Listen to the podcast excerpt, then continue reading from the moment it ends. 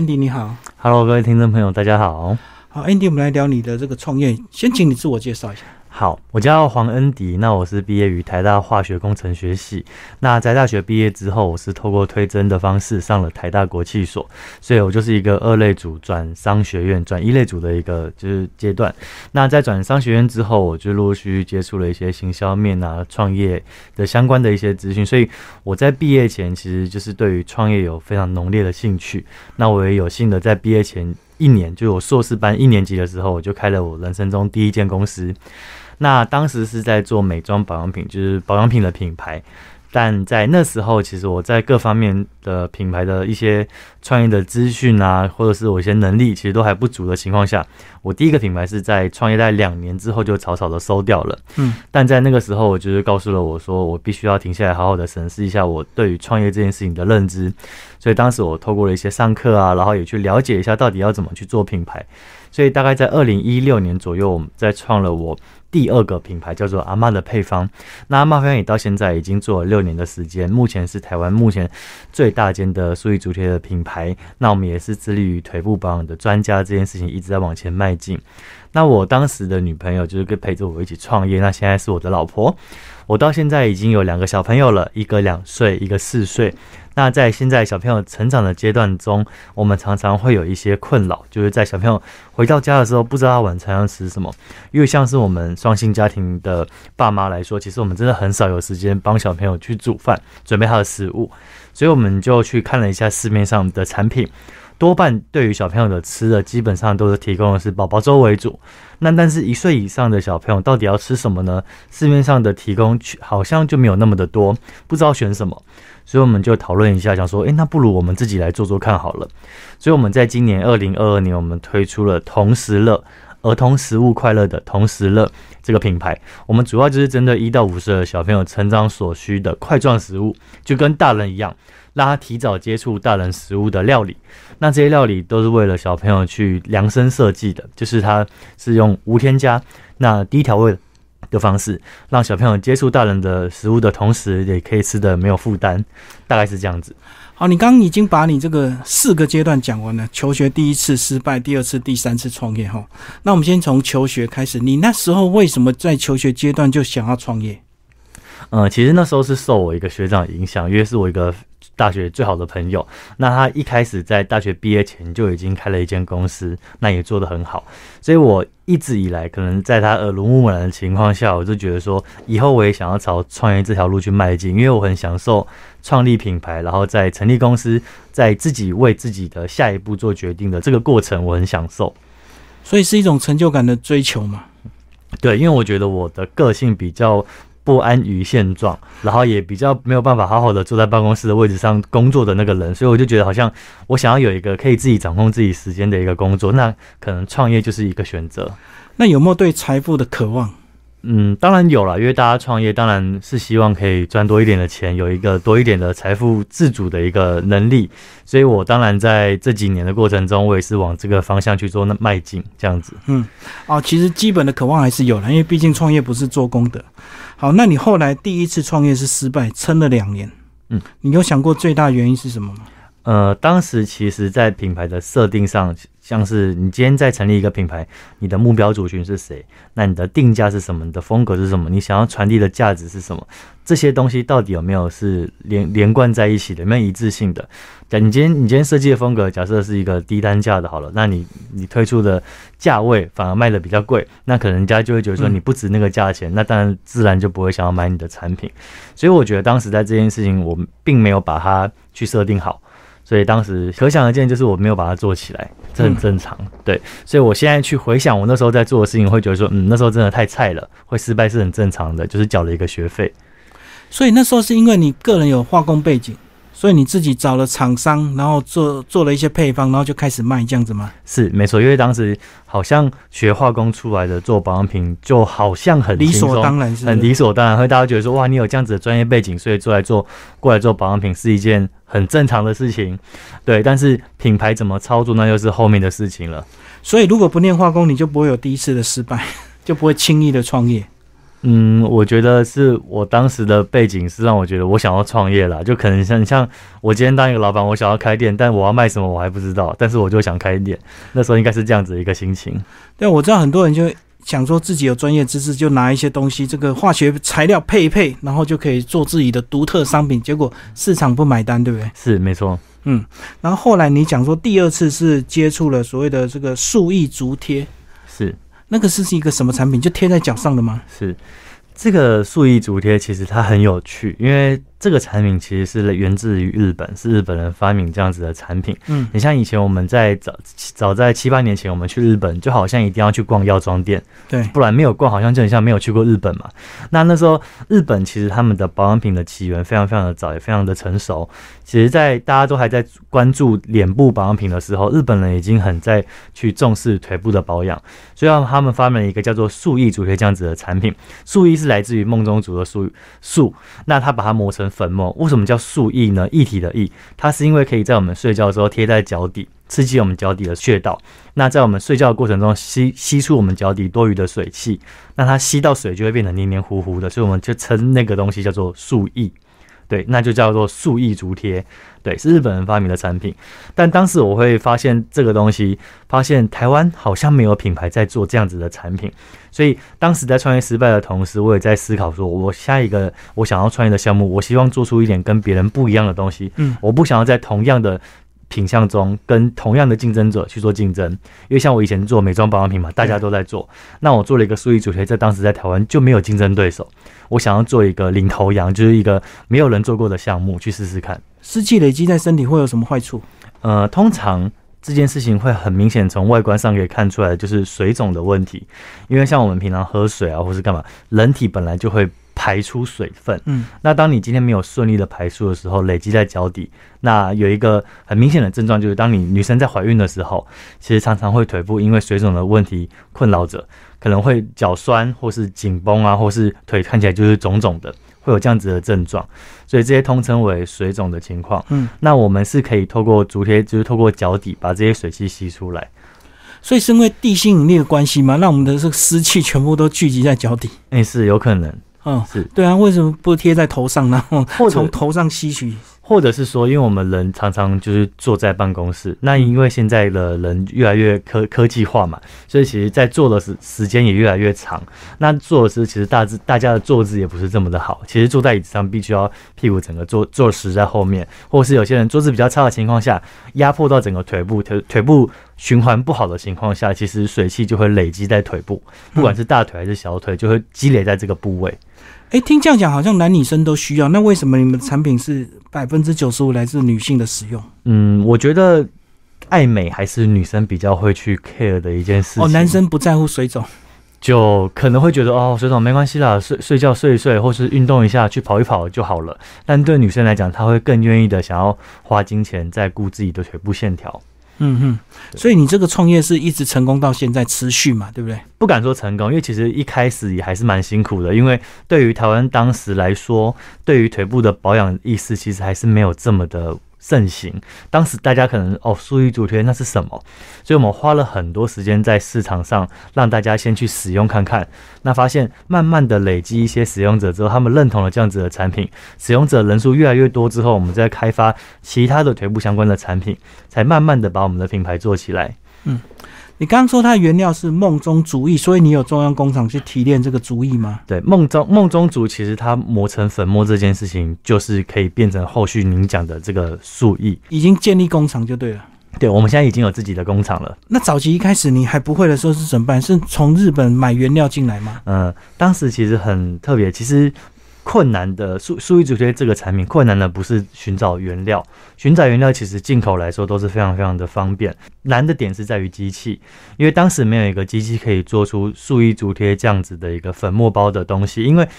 所以，觉得听起来好像很简单，但它的这个粉包有一面是透气的，有一面是不透气的。哦，不透气的那面是对于我们贴在我们的那个粘布上，然后透气的那面就会贴在我们的脚底，为了要吸出我们的水汽。而这样子的一包粉末包，在台湾当时其实没有工厂可以做得出来。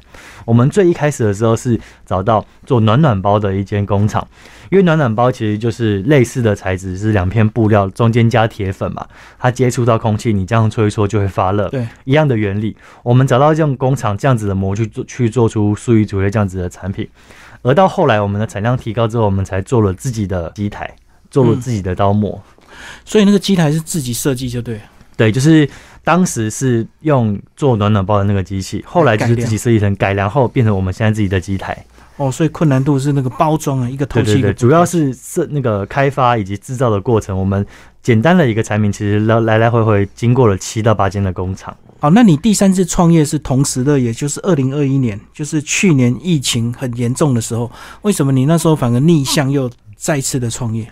呃，当时看到的点其实就是像您有提到疫情的关系，大家待在家里，对，所以冷冻食品也是大家一直会有在成长的一个趋势。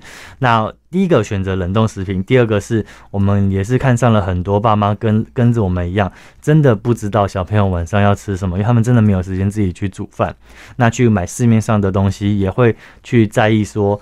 这个东西吃起来安不安全？那他加了有没有加了一些小朋友不应该吃到的东西？他们去 care 到 care 到食安的部分，所以我们就在这个地方去做把关，想要把它做起来。一方面其实也是为了我们自己，因为我们自己就是使用族群，我们一个两岁一个四岁的小朋友，一直到现在，其实我们常常真的不知道是什么时候，我们就跟他说：“哦好，那就同时乐吧。”所以其实同时乐已经变成我们生活的一部分，它已经变成一个很多爸妈真的不知道是什么时候。随便吃就可以吃得到健康的一个选择。你把你个人的焦虑变成创业的一个契机。诶，可是为什么不是副食品不能吃到五岁吗？呃，其实是这样子，是因为宝宝粥它固然是小朋友在成长过程中会经过的一个食品，但是小朋友在成长的过程中他会长牙齿嘛。牙齿一定要去练习去咀嚼这个食物，因为咀嚼食物的过程中可以帮助牙齿的发展，帮助咀嚼肌的发展。透过咬合食物的过程中，甚至可以刺激到脑部，刺激脑部的发展。其实这些都是有一连贯的一个效应。那这件事情我们也有跟牙医师去做一个专题的探讨，探讨说牙齿去咬合块状食物对于整个成长的刺激上。所可以带来的一连串的发展。那如果你一直都没有去练习这件事情的话，一直都只做吞咽的动作，没有去练习咬的东西的话，有可能还会甚至产生后道或是咀嚼肌发育不全的一个这样子的情况。所以，我们其实一直在推广的就是小朋友其实快要到一岁，将近一岁的过程中，他就必须要去练习去咬食物了。所以，我们的一系列的产品，我们都是做块状食物。我们希望让小朋友在这个阶段就去练习。在你们还没创业之前，一般的家庭要怎么克服？是直接，反正就是用副食品，或者是用大人的食物去弄细一点嘛。一般的家庭通常。呃，如果还是会 care 小朋友的饮食的健康的话，通常以家庭主妇来说，他在煮饭的过程中，不是都通常会加盐巴做一些调味嘛？那可能就会先端出，先准备出小朋友的部分，先把它拿出来之后，剩下大人要吃的再做调味，就会这样子做一个区别。那当然还是有很多爸妈，就像我身边也有一些朋友，就觉得啊，没关系啊，小朋友就跟大人吃就好了，我们大人吃麦当劳啊，吃薯条炸鸡啊，小朋友就跟着一起吃，这样子的家庭也是有，所以。我们想要做的事情是，我们建立起来一群真的想要让小朋友吃得到健康，会去 care 小朋友到底吃了什么东西，而且我们有些爸妈会很刁钻的去问说，我们所有的商品，我们全成分展开到底有没有添加，像是一些酒精的成分啊，或者是一些有没有修饰淀粉啊，是这些就是非常非常精细的一些问题，是这些家长很 care。那这些家长就会是我们的消费族群。哎，真的做儿童食品在检验上是非常重要的。大人有时候吃东西还随便，可是给小孩子吃，大家都会特别讲究，对不对？是，就像食安的部分，就是大家一直都很重视的嘛。所以我们家自己。除了 SGS 检测，就是我们商品做出来都会去做的基本检测之外，我们每一批商品做出来之前，我们都还会去做每一批的自主检测。嗯，就我们不会是说哦，我们今天做了一个产品，那它第一批去做了 SGS 检测之后，之后的每一批就不测了。我们不会这样子，我们之后做了每一批，我们还会去确保它无菌残留啊的一些基本的项目，我们都会去验，确定没问题之后，我们才会卖给客人。我们是有做到这样子的把关。你们资料有特别强调说，你们减纳百分之三十，那钠是对身体摄取过量是有健康危害吗？呃，应该是这样子说，就是我们会之所以说减钠三十帕，是因为小朋友在成长的过程中，钠含量确实不宜太高，所以我们比起同品相的项目，像是我们有一道产品叫做。鸡肉咖喱。嗯那以鸡肉咖喱跟市面上大人吃的咖喱来讲，我们就是去做到钠含量降低三十帕，就希望让小朋友在吃的过程中，他吃得到好吃，但是摄取到的这些成分真的还是不宜太多，我们会帮他去做一个控制。好，那接下来我们就来讲一些你们的系列产品，好不好？大概有哪一些？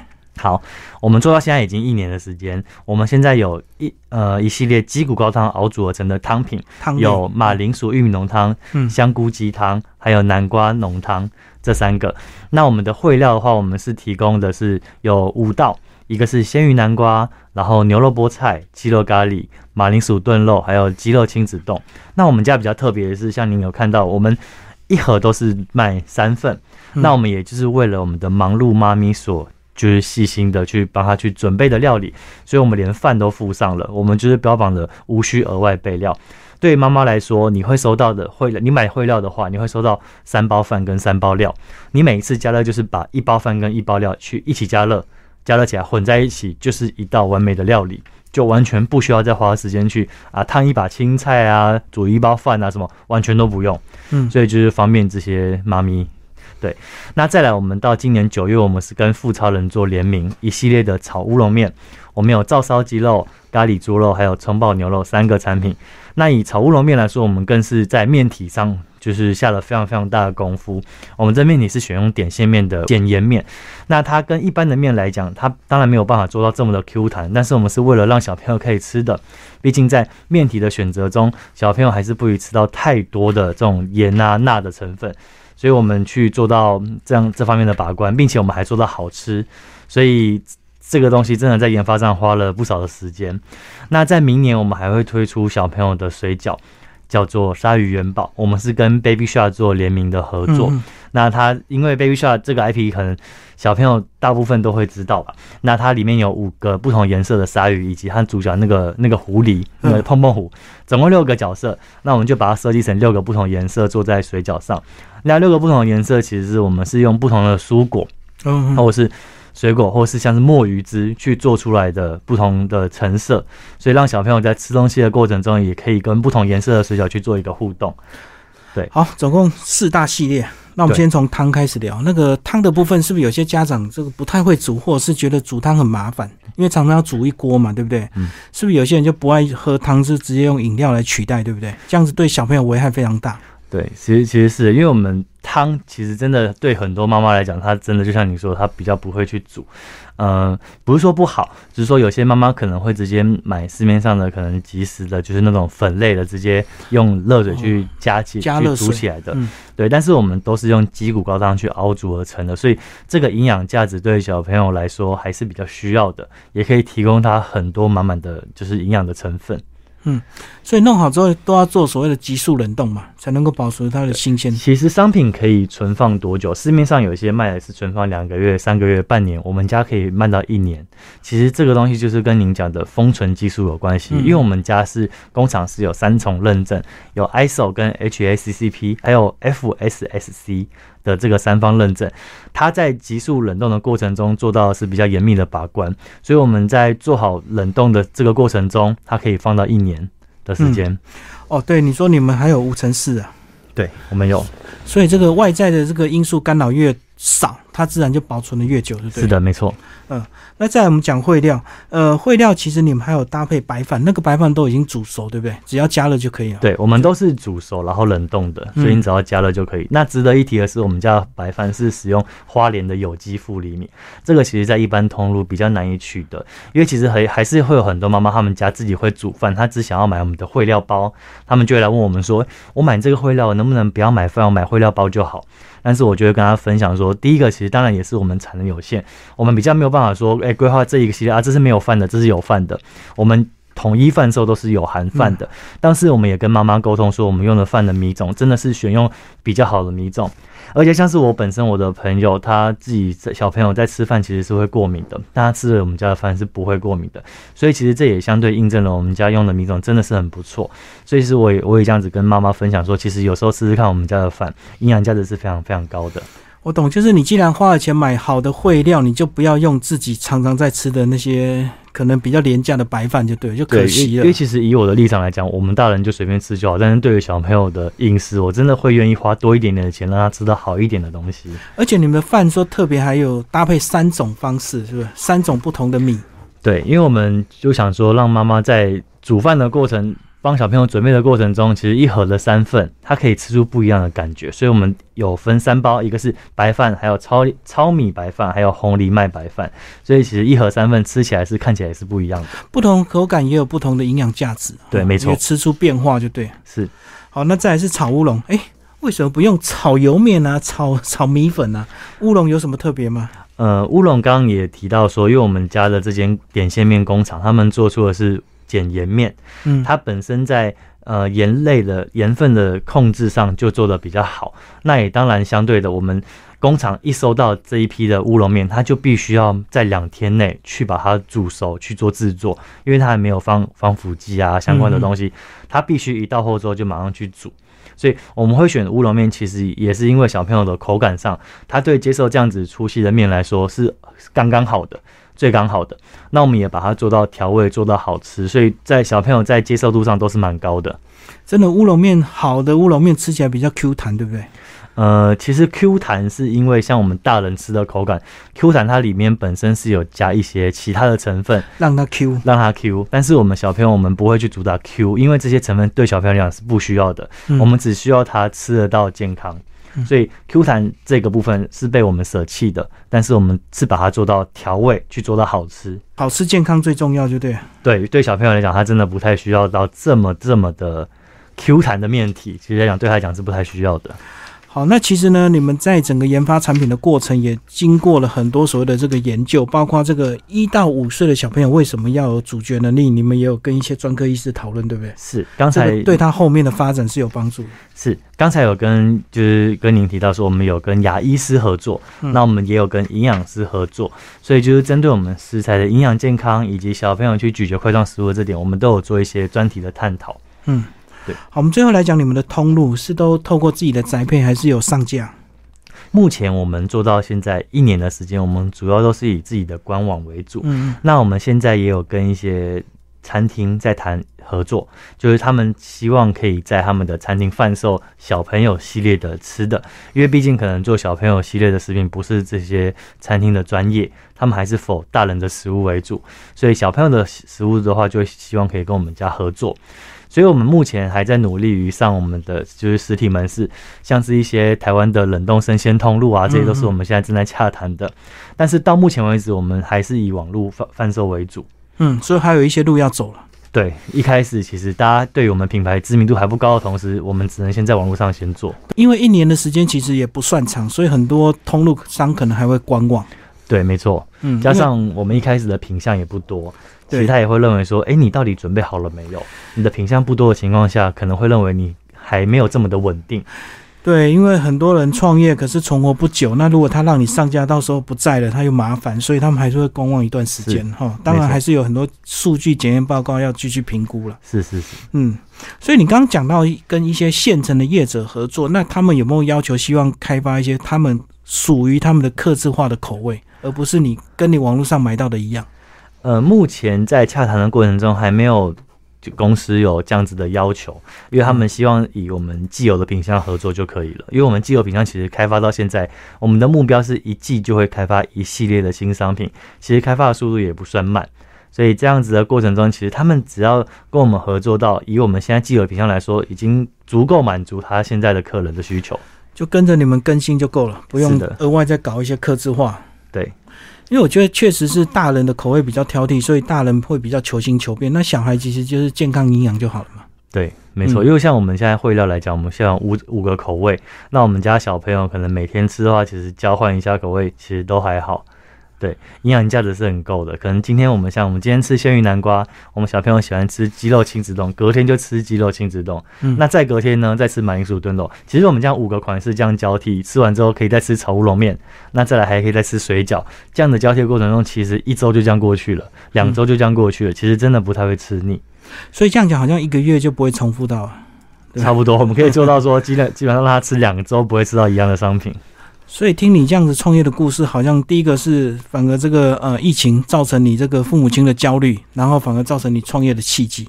是因为我觉得大家可能因为疫情的关系也不方便出门嘛，所以冷冻冷冻市场其实就一直在成长，而且冷冻跟常温其实是两个不同的派系，不是说谁好谁不好，而是说有一部分的妈妈还是会认为说冷冻等于新鲜这件事情。为什么你食物可以放常温可以放那么久？是不是有加什么样的东西？会有一派的妈妈还是会有这样子的想法。而我们就是想要去做冷冻市场这一块，我们也希望说我们可以传递我们的商品的新鲜这个价值给我们的所有的消费族群。今天非常谢谢 Andy 为我们介绍他的创业，谢谢。